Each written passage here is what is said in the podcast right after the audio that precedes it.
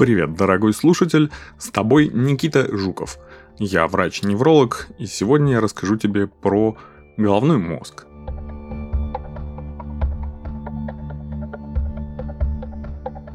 Это самый клевый орган в человеке, да и вообще в обозримой вселенной. Как минимум, потому что на данный момент это единственный известный нам объект, который дал название сам себе. Головной мозг – это администрация всего организма. Там около 80 миллиардов нейронов, нервных клеток, и еще почти столько же клеток нейроглии. Нейроглия – это отдельные клетки, которые обеспечивают функционирование нейронов, но об этом как-нибудь в другой раз – Сейчас нас интересует мозг целиком, а не отдельными клетками.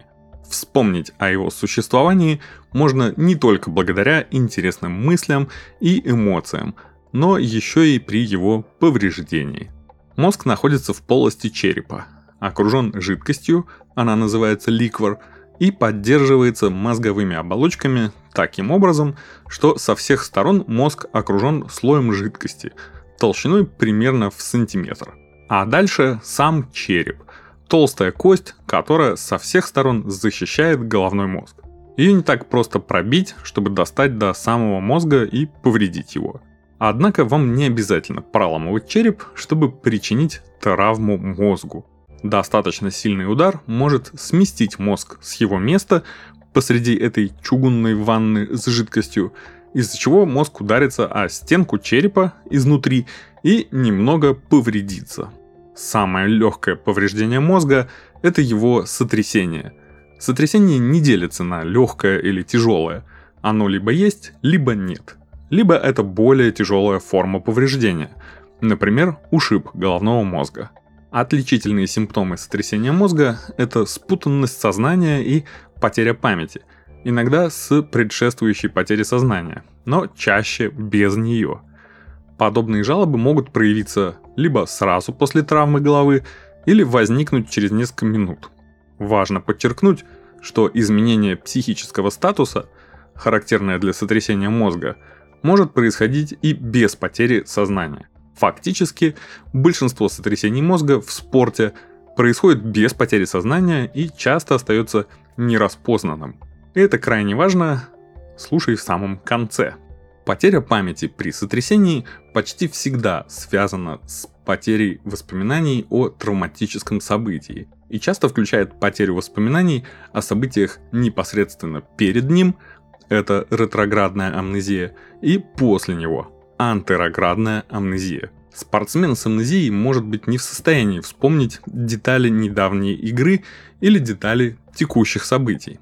О потере памяти также может свидетельствовать то, что пациент неоднократно задает вопрос, на который уже был дан ответ. Другие ранние симптомы сотрясения мозга включают головную боль, головокружение или дисбаланс, отсутствие осознания окружающей обстановки, а также тошноту и рвоту. Это может проявиться сразу после травмы головы или развиваться постепенно в течение нескольких минут или даже часов, последующие часы и дни пациенты могут также жаловаться на нарушение настроения, когнитивных функций, чувствительность к свету и шуму и нарушение сна. Хотя удариться головой не звучит как что-то дико страшное, даже с короткой потерей сознания, однако удар головой со спецэффектами, описанными выше, требует оценки состояния здоровья кем-то компетентным, то есть врачом. На то есть простейшая причина.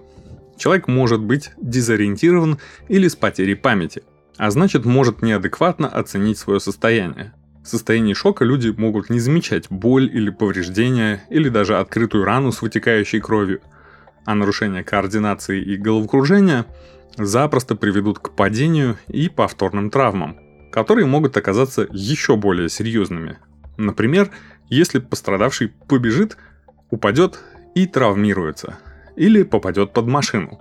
Поэтому крайне важно не допускать человека с подозрением на травму головы и тем более после потери сознания до какой-то физической активности. Самый простой опросник, доказавший свою эффективность, содержит всего 10 простых пунктов. Как вас зовут? Как называется это место? Почему вы здесь? какой сейчас месяц, какой сейчас год, в каком городе или пригороде вы находитесь, сколько вам лет, назовите дату вашего рождения, какое сейчас время суток, утро, день или вечер. И десятый пункт предлагается показать три предмета или три картинки для последующей оценки памяти. То есть запомнил человек это или нет. Можно просто указать на какие-то предметы вокруг. Дерево, автобус, машина, забор, большой камень, все что угодно. А дальше через некоторое время попросить вспомнить, что вы показывали человеку. По исследованиям, затруднение или неправильный ответ даже в одном вопросе – это прямое указание на дезориентацию, и человека точно нужно показать врачу для исключения более серьезных травм и назначения компьютерной томографии головы. Дальше, если на КТ нет никаких изменений, а удар головой, симптомы и потеря сознания были, то это как раз просто сотрясение. Потому что если есть изменения на компьютерной томографии головного мозга после удара, то это уже ушиб мозга, и это более серьезное состояние, которое требует медицинского наблюдения. Если у пострадавшего не выявлено серьезного ухудшения состояния, то есть нет показаний для томографии, и состояние не ухудшается, то необходимости в медицинском наблюдении нет. Однако стоит предупредить, что появление следующих симптомов требует повторного обследования. Невозможность пробуждения пациента во время ожидаемого пробуждения. Сильные или ухудшающиеся головные боли, сонливость или спутанность сознания, беспокойство, неустойчивость или судороги – Трудности со зрением, такие как двоение, выпадение полей зрения, рвота, лихорадка или ригидность шеи, недержание мочи или кишечника, слабость или онемение любой части тела.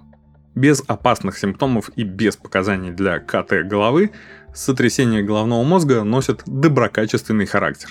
Его нужно не лечить, не наблюдать – Иногда могут потребоваться обезболивающие препараты при головной боли, к примеру, или снотворные для облегчения засыпания. Обычно все симптомы проходят в течение 70 дней, и после этого можно возвращаться к предыдущей активности без ограничений. В общем, если сильно ударились головой и даже чуть-чуть потеряли сознание, то наверняка это просто сотряс, и максимум, что стоит сделать, это убедиться в этом при помощи врача. Невролог или качественный терапевт или качественный врач общей практики вполне могут это провернуть.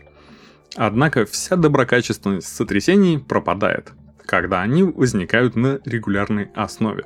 В начале рассказа я сделал акцент, что мы вернемся к этому в конце. И здесь я хочу вам напомнить, что физкультура лечит, а спорт калечит. Когда человек занимается профессиональным спортом и с завидной регулярностью травмирует свой мозг сотрясениями, то в этом, конечно, ничего хорошего. Спортивные сотрясения оказывают кумулятивный, то есть накопительный эффект, и он приводит к тому, что на сленге называется боксерская деменция.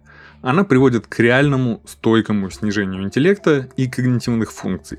Интересно здесь то, что, несмотря на название, больше этому подвержены футболисты. Так что берегите головушку, она у вас одна единственная. Вторая неприятность при травме головы, и даже при такой простой, как сотрясение головного мозга, это то, что оболочки, которые придерживают мозг и обволакивают его, они могут надорваться при достаточно сильном ударе какой силой должен быть конкретный удар у конкретного человека, никто заранее сказать не может. Потому что во многом это зависит просто от анатомических особенностей конкретного человека. Где тонко, там и рвется. И тогда это может привести к кровоизлиянию, поскольку в оболочках довольно много кровеносных сосудов, и возникнет э, субарахноидальная гематома. И это уже намного серьезнее, чем просто сотряс. И, во-вторых, требует экстренных действий. Человека нужно доставить в больницу, где есть компьютерный томограф, чтобы можно было уточнить, что это на самом деле кровоизлияние и на самом деле субарахноидальное или какое-то другое. Их видов на самом деле не так уж и мало. Это требует скорой помощи, Так что если сотрясение сопровождается сильным неврологическим дефицитом, собственно, симптомами, которые я описывал и которые еще продолжают ухудшаться, или человек потерял сознание и не возвращается, то срочно нужно вызывать скорую помощь, э, говорить про травму головы, потерю сознания и необходимость проведения компьютерной томографии головного мозга. И если быстро это сделать, это может спасти человеку и здоровье, и, в общем, жизнь тоже. Так что желаю вам лишний раз не ударяться чем угодно, а уж особенно головой. До новой встречи. Пока.